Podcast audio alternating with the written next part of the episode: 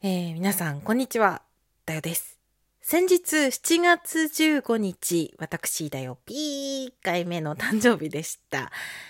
えー去年はですね、誕生日祝ってっていうライブとかもしたんですけども、今年はしませんでした。それにもかかわらず、たくさんの方が気づいてくださって、お祝い、お祝いをね、くださって、本当にありがとうございます。私はですね、ふとした瞬間に自分の手はなんて小さいんだろうって悲しくなる時があります。うん、まあ、手というか、心というか、まあ、キャパがなくてね、皆さんのあったかい気持ちをいつも全部受け止めきれなくて、ポロポロこぼしてて、いただくお便りとかにもこまめにね、返信ですとか、お返しトークとかっていうのができなくて、いやー、どうしたもんだろうなって。どうしてったらいいんだろうこれっていつもね、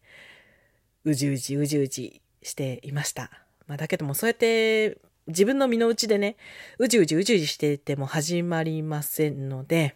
まあ今日せっかくなので、思い立って、思い立ってっていうのも変なんですけど、こうやってね、収録を撮らせていただいてます。もしかしたらお返しからね、漏れてしまうかもしれないっていう不安もありまして、そう考えてあえてね、お返しトークのチェックは入れておりません。えーまた、これはお返しトークだけに限らず、ツイッターなどでいただくボイスメッセージですとか、DM ですとか、そういうことに対する諸々のいただく、私に対するいただく温かいメッセージ全般への返信になります。だからもしかしたらきちんとあなたに届かないかもしれません。だけどね、あなたがくれた聞きましたよとか、まあ、子育て大変だけど、やりたいことも頑張ってやってね、無理しないでねとか、まあ、たよさんの朗読が好きですとか、お誕生日おめでとうとかね、そのすべてが私を支えています。私がここにいてもいいんだって思える理由になっています。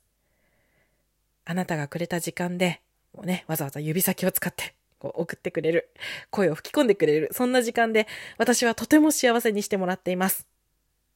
たくさんの、本当にたくさんの素敵な気持ちをありがとうございます。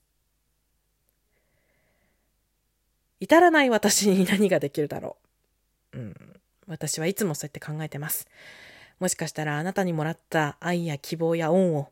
あなたにまた返すことができないかもしれない。だからまず、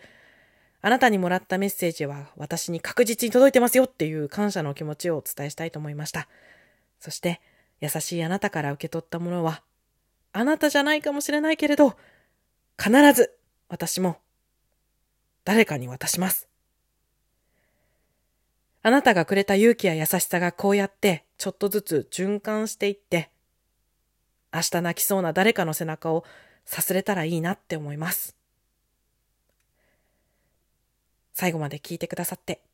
ありがとうございました。だよでした。またね。